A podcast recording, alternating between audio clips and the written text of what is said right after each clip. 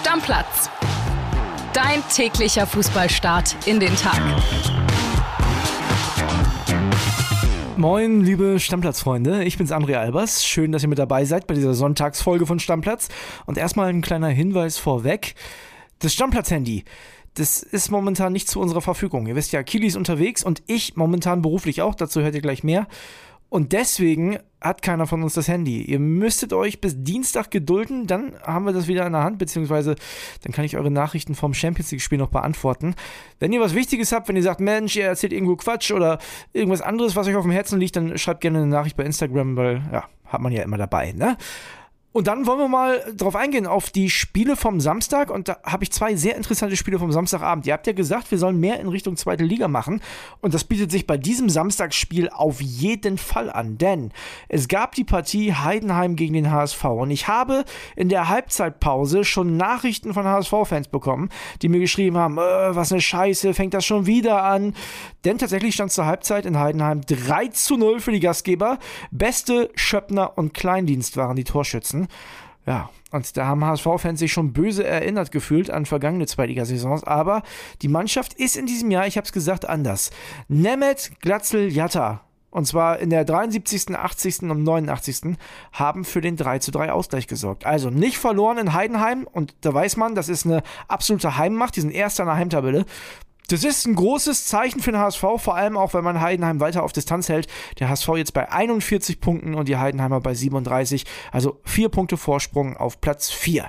Ja, und dann gab es noch eine Partie in der Bundesliga, da könnt ihr euch vorstellen, und vielleicht hat es der ein oder andere von euch auch bei Instagram gesehen, der Kili ist komplett aus dem Häuschen gewesen, denn seine Unioner haben schon wieder gewonnen und diesmal nicht bei irgendwem, nee, bei RB Leipzig. Sah gar nicht so schlecht aus für die Leipziger. 24. Henrys mit dem 1-0, aber dann gab es den Ausgleich von Haberer dann ein Elfmeter, Knoche mit dem 2-1 in der 72. Und dann gab es eine sehr strittige Szene in der 80. Minute. Kontrollierte Aktion von Leiduni mit der Hacke oder nicht. Schiedsrichter sagt nein und deswegen äh, abseits und kein Tor für RB Leipzig. Das hat Marco Rose, den Trainer der Leipziger, hinterher richtig auf die Palme gebracht. Denn der war der Meinung, das war schon Absicht und ich glaube, so ganz Unrecht hat er da nicht. Aber Union erarbeitet sich diese Siege, die eilen von Sieg zu Sieg, haben schon wieder gewonnen und Leipzig, ja, vielleicht verabschieden die sich damit schon so ein bisschen aus dem Titelrennen. Gegen Köln nicht gewonnen, gegen Union nicht gewonnen, momentan nur noch Platz 5, 36 Punkte, schon sieben hinter den Bayern das wird eng. Jo, und damit geht's weiter mit den Spielen der Konferenz. Und ihr wisst ja, ich mache das nicht allein. Ich mache das mit dem Kollegen Flo Witte. Wir sehen uns zwar, aber wir sitzen uns diesmal nicht gegenüber, Flo. Nee, wir sind äh, 500 Kilometer voneinander entfernt. Ich sitze da, wo wir sonst immer zusammensitzen, bei uns im Podcaststudio, angrenzend am Newsroom äh, in Berlin. Und äh, du bist in München. Verrat mal, warum. Ich habe mir gestern Nachmittag erstmal die Bayern angeguckt. Ne? Da kann ich gleich noch ein bisschen was zu sagen. Und ich sitze in München, weil ich tatsächlich für Bild.de die Super Bowl Highlight Show moderieren werde. Ja, da gibt es noch ein paar äh, Sachen natürlich. Wir haben auch einen Kollegen vor Ort, Max Schrader, den, der wird da auch zu sehen sein. Der Kolibri, den kennt ihr ja auch hier aus dem Podcast. Und äh, da bin ich mal so ein bisschen Fußballfern unterwegs und deswegen sehen wir uns heute nur über den Bildschirm. Alle von euch, die auch ein Herz für das Ei, für den eiförmigen Ball haben für Football. Und ich glaube, das sind einige inzwischen. Die, die Community wird ja immer größer. Montagmorgen mal bei Bild reinklicken. Da könnt ihr André im Bewegtbild sehen. Und von daher sind wir jetzt ein bisschen voneinander getrennt, aber in der Sache natürlich gemeinsam beisammen. Ich glaube ja, die haben mich genommen, weil ich aussehe wie ein O-Liner. Aber kommen wir zum Fußball. Wir fangen an mit der Partie Mainz gegen Augsburg. Ich habe da schon so ein bisschen im Gefühl gehabt, dass die Mainzer das zu Hause gewinnen, weil die zu Hause eigentlich ganz gut sind. Dann hat da auch einer einen Doppelpack gemacht mit Lee, der ja momentan auch richtig gut drauf ist. Ja, aber auch freundliche Mithilfe der Augsburger. Also das 1 zu 0, glaube ich, ein, ein Riesenbock gewesen. Haben sich da der Außenverteidiger verdribbelt, dann wurde ihm der Ball abgenommen. Der Torwart sah nicht gut aus. Also das war, Mainz hat ja in so ganz bunten Karnevalstrikots gespielt und ja. äh, bunt war das auch irgendwie, was äh, Augsburg da in der Abwehr gemacht hat. Aber insgesamt, so was man in der Konferenz mitbekommen hat, war es auf jeden Fall äh, in der ersten Halbzeit das Spiel, was am meisten unterhalten hat in der Konferenz. Da haben wir alle schon gedacht, was ist denn auf den anderen Plätzen los? Starke Mainzer in Karnevalstrikots, aber halt auch wirklich tatkräftige Unterstützung von Augsburg. Das war schon nicht richtig schön anzusehen. Ja, du hast gerade gesagt, ne, man hat sich gefragt, was ist auf den anderen Plätzen los? Und das hat man sich auch bei mir in der Allianz Arena gefragt, als das Ergebnis aus Freiburg eingeblendet wurde in der 30. Minute. 0-1 Fürich. Und da habe ich schon gedacht, na, was ist mit Bruno? Kommt er jetzt? Äh, startet er jetzt seinen Lauf? Denkst du? Ja, äh, er hätte ihn mal gebraucht, den ersten Sieg in der Bundesliga. Aber es war wieder nicht der Fall. Und äh, wir hatten auch schon Überschriften fertig, obwohl es natürlich noch re relativ früh im Spiel war, aber wir dachten, Bruno feiert ersten Sieg, alles gut und irgendwann muss es jetzt mal kommen. Und äh, dann äh, Freiburg ohne Streich haben sie bisher, glaube ich, ja sowieso noch nicht gewonnen gehabt. Das ist das dritte Mal, dass er nicht dabei war und äh, das hatte nie geklappt. Jetzt hat es geklappt. Der war ja gelb gesperrt, hat das wohl von einem, aus einem abgeschotteten Raum war zu vernehmen. Oha. Geguckt, wohl ein Büro und hat dann gesehen, Doppelpack, Elver, Elver Doppelpack, wie auch immer man das nennen will, von Griffo und äh, für Freiburg, glaube ich, ganz angenehm, denn das lief nicht ganz so rund die letzten Wochen, aber so natürlich ärgerlich für Bruno und ich bin echt gespannt, wie das da in Stuttgart weitergeht, weil, also sind wir mal ganz ehrlich, eine richtige Heldengeschichte war diese Trainerverpflichtung noch nicht, ne? Also mehr verpuffen kann ja ein Trainereffekt gar nicht. Der hat nur genau, Pokal also der gewonnen. Effekt, der Effekt ist sowieso weg, das ist klar. Ne? Also der hat ja nur einen Pokal gewonnen. Jetzt hat er ja auch viele äh, Änderungen in der Aufstellung vorgenommen, hat zum Beispiel auch den Torwart gewechselt, ne? Aber es hilft scheinbar alles nichts. Ja, ich, ich glaube, Müller war auch krank, hatte Magen-Darm, wenn ich das richtig verstanden habe. Von daher glaube ich nicht nur ein rein sportlicher Wechsel. Ah, okay. Siehst du, habe ich gar nicht mitgekriegt hier in München. Da, siehst du. Äh, aber wir waren natürlich hier top informiert. War, war ganz skurril. Der saß wohl trotzdem auf der Bank, weil sie keinen dritten Torwart, äh, keine andere Möglichkeit hatten.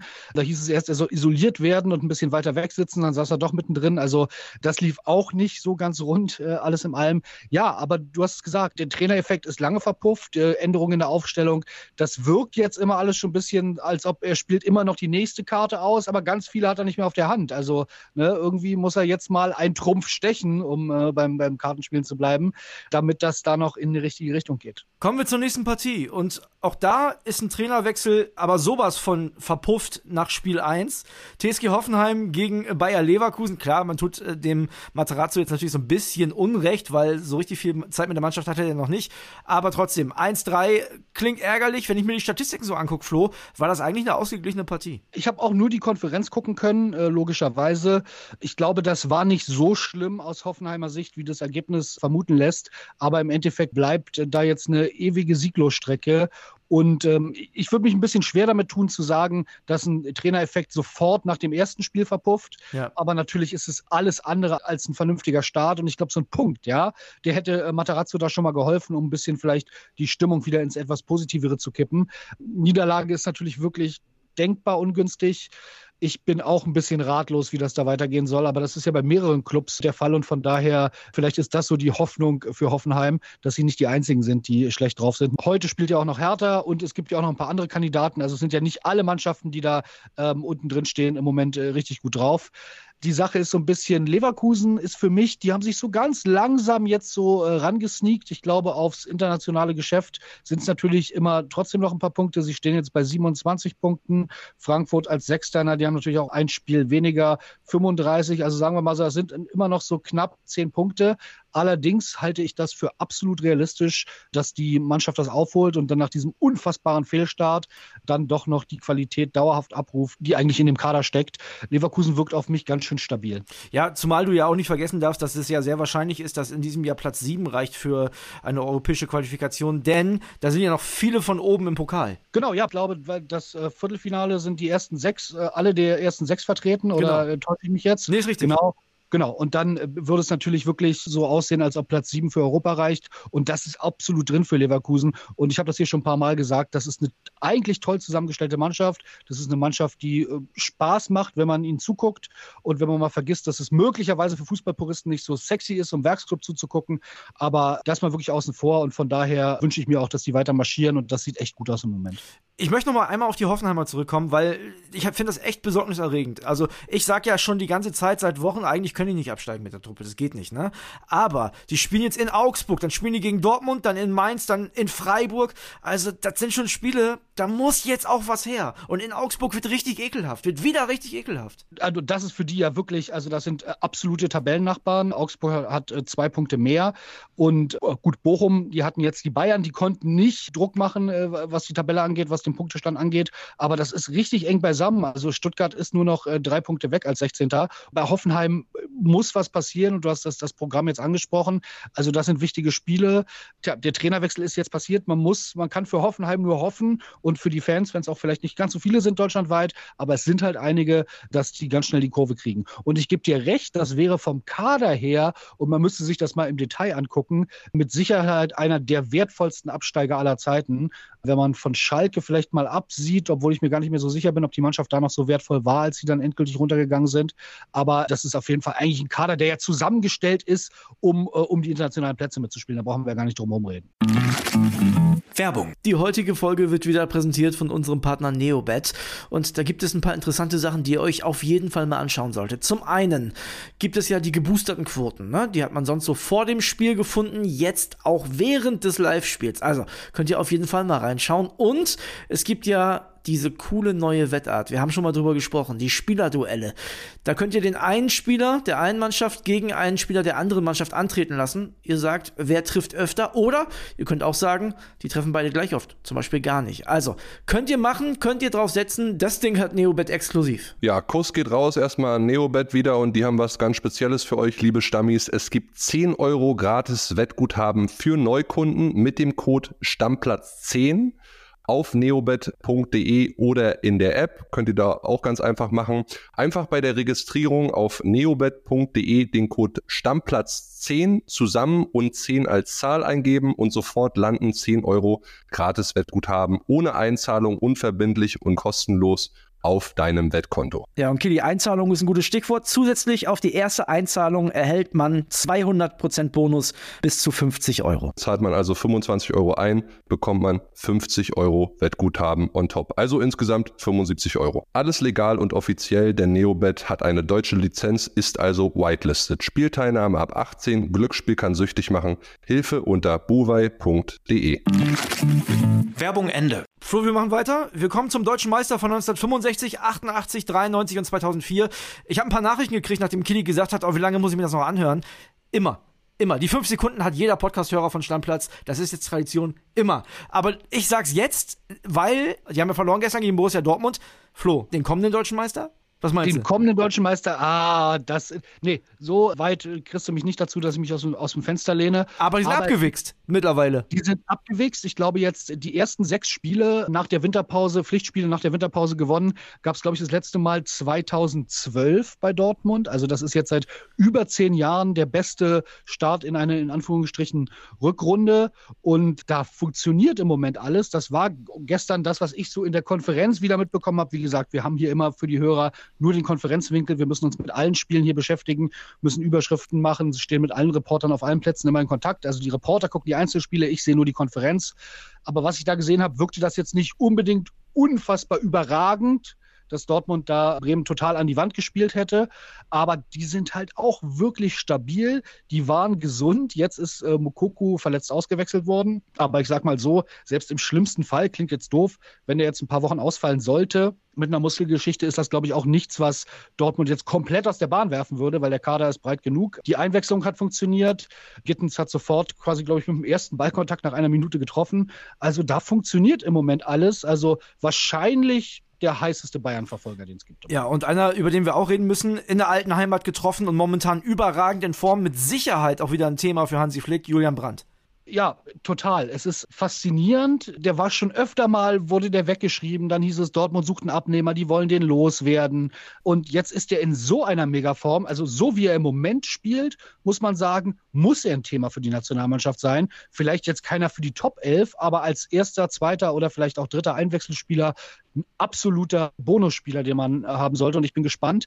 Die Nominierungen kommen ja jetzt bald für die Länderspielpause, was da passiert. Also ich, wäre ich Bundestrainer, würde ich äh, Julian Brandt auf jeden Fall nominieren. Und jetzt kommen wir zu der Mannschaft, die ich gestern live im Stadion gesehen habe, den FC Bayern. Ich habe ja erst gedacht, nach meiner Sonderfolge vom FC Hollywood, empfehle ich übrigens nochmal jedem reinzuhören, der es noch nicht gemacht hat, die lassen mich gar nicht ins Stadion. Ha haben sie dich doch reingelassen. Haben ich habe gesehen, du hattest auch ganz gute Plätze sogar. Ja. Die Presseplätze, äh, da sind ganz vernünftig. Aber mal ohne Flachs. Ne? Wir saßen hier, ich saß neben Tim Detering, wie immer, fast am Samstag, haben uns die, die, die Spiele angeguckt und haben immer gesagt, warum schalten die denn nicht zu Bayern? Also wir waren richtig wütend, weil wir uns gefreut haben auf diese Konferenz, ja. Wir dachten endlich mal Bayern Dortmund um 15.30 Uhr. Das hat man ja nicht so oft. Das kommt ja nur ein paar Hand Handvoll Spieltage vor. Und dann wird da nicht zu Bayern geschaltet. Wir hatten ja dann auch ein bisschen Kontakt und da wusste ich auch warum. Da ist einfach nicht so furchtbar viel passiert. Nee, also das Spektakulärste in der ersten Halbzeit war zunächst mal die Fanfreundschaft der beiden äh, Mannschaften. Das war sehr schön zu sehen. Also das war, ich habe selten eine so friedliche Stimmung rund um mein Fußballspiel erlebt. Also es war wirklich sehr, sehr, sehr, sehr angenehm. Ja, da du ein besonderes Spiel gesehen, zumindest was die Rahmenbedingungen und die Atmosphäre angeht. Ja, es gab ja eine Fanchoreo, das ist so ein bisschen schief gegangen am Anfang. Erstens hat es sehr lange gedauert, bis diese Fanchoreo oben war. Und zweitens ist dann so ein bisschen was in diesem Fangnetz hängen geblieben. Und äh, ich glaube, ein paar Leute in der Südkurve konnten nicht so viel von dem Spiel sehen. Die haben keine coolen 90 Minuten gehabt.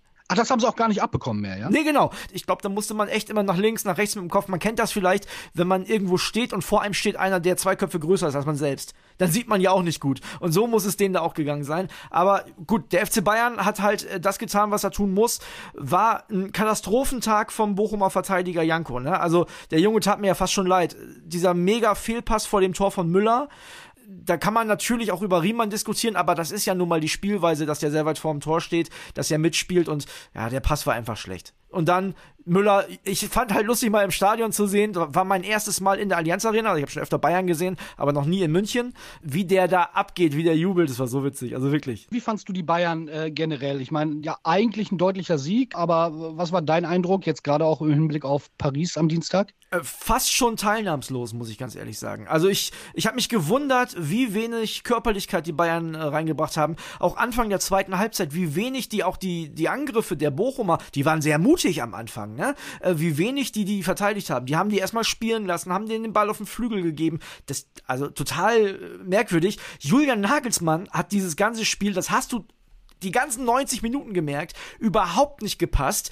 weil der ist ja normalerweise viel an der Linie. Der saß dann auch sehr viel auf der Bank, ne? Mhm. Hat immer wieder mit dem Kopf geschüttelt, hat ja in der 43. sogar schon eine gelbe Karte gekriegt, nach dem Müller-Tor noch. Also dem hat das alles gar nicht gefallen. Ich glaube, der hat sich ja. hinterher auch geäußert in die Richtung, naja, das war dem kacke. Geht ein bisschen, dem geht ein bisschen offenbar auf gut Deutsch gesagt wohl der Arsch auf Grundeis, muss man fast vermuten. Ja. Also ich hatte diese Info nicht, dass du das schon während des Spiels erlebt hast, dass er so unzufrieden wirkt. Man hat ja so ein bisschen den Eindruck 3-0, naja, gut, Pflicht erfüllt und alles ganz nett, aber der ist fast explodiert bei Sky. Ja. Der hat gesagt, wir sind nicht im Flow, haben in der Liga nur einen Punkt Vorsprung. Wenn wir Vollgas spielen, ist es Fußball, das macht Spaß, das ist Enthusiasmus, dann bewegen wir uns auch. Aber das haben wir nur die ersten sechs Minuten gemacht. Wenn wir so spielen am Dienstag, wird es nicht reichen. Also das sind wirklich ungewöhnlich deutliche Aussagen für einen Bayern-Trainer, die ja immer versuchen, da öffentlich nicht, nicht zu viel die Angriffsfläche zu bieten. Da gibt Alarminterviews, schlägt Alarm. Das hat er jetzt ganz bewusst gemacht. Ich glaube, der merkt, das geht noch nicht in die Richtung, dass man eine Mannschaft wie Paris dann aus der Champions League kegeln könnte. Ja, aber ich habe das doch gesagt, also da hängt ja auch der Job ne, also das darfst du auch nicht vergessen, der Job hängt an diesen Pokalwettbewerben und also sie werden so Paris auch nicht schlagen. Auch wenn Paris momentan auch nicht gut drauf ist, sie haben aber mit einer krassen B11 gespielt, muss man auch sagen, gestern gegen Monaco verloren. Die Bayern sind nicht in Form. Serge Gnabry hat meiner Meinung nach ein Katastrophenspiel gemacht. Dem haben sie ja nachher noch den Elfer geschenkt, damit er überhaupt eine gute Szene in dem Spiel hatte. Also wirklich, Coman, der war so viel besser, als der eingewechselt wurde. Also meine Prognose, und da glaube ich, bin ich kein Riesenprophet, der Gnabry, der wird nicht spielen gegen Paris. Da, also, wenn der überhaupt mitfahren darf. nee, du hast mir auch während des Spiels schon geschrieben, als er das Tor dann gemacht hat, äh, dass er ansonsten der, der schwächste Mann auf dem Platz war. Ja. ja, ich bin gespannt. Ich glaube, Nagelsmann hat da jetzt öffentlich mit dem äh, Interview bei Sky nochmal wirklich versucht, einen Reizpunkt zu setzen. Und das ist schon so ein Zeichen, wenn ein Bayern-Trainer zu diesem Mittel greift und seine Mannschaft öffentlich kritisiert, drei Tage vor so einem wichtigen Spiel, da weiß der, er muss jetzt was ändern, der will wachrütteln. Das kannst du auch nicht irgendwie vor jedem Spiel machen. Also das ist ein Schuss, der jetzt auch sitzen sollte, weil dann danach brauche er ihn nicht mehr anwenden. Ich bin ganz gespannt, was da am Dienstag passiert, wirklich. Ja, jedenfalls hat Julian Nagelsmann total den unruhigen Tag da verlebt, trotz, und das dürfen wir halt nicht vergessen, eines 3 0 Erfolgs. Die haben 3-0 gewonnen. Ne? Es war nicht schön anzusehen. Ich habe auch gehofft, ich sehe dann ein Spektakel. Aber am Ende haben sie 3-0 gewonnen, haben die Punkte mitgenommen. Flo, über die Bayern werden wir in der nächsten Woche noch genug reden. Lass uns mal noch ganz kurz auf die Spiele von heute gucken. Hertha gegen Gladbach ist ja auch schon wieder so ein Ding, was die Hertha eigentlich mal gewinnen muss. Ja, also wir haben ja auch immer die letzten Wochen dieses äh, starke Restprogramm oder nicht Restprogramm, sondern die, die starken Gegner von Hertha, die jetzt reihenweise kommen, haben wir darauf hingewiesen. Jetzt Gladbach vermeintlich der Schwächste in dieser ganzen Reihe von Mannschaften, die sie spielen müssen. Und ich habe so ein Gefühl, als ob es äh, einen Hertha-Sieg gibt. Oh, du hast ein Hertha-Gefühl, so wie ich letztes Mal. Ja, genau, genau. Aber die Sache ist, äh, ich hatte da auch ein härter Gefühl, aber ein härter Gefühl, was äh, in, die, in die andere Richtung ging und habe recht behalten.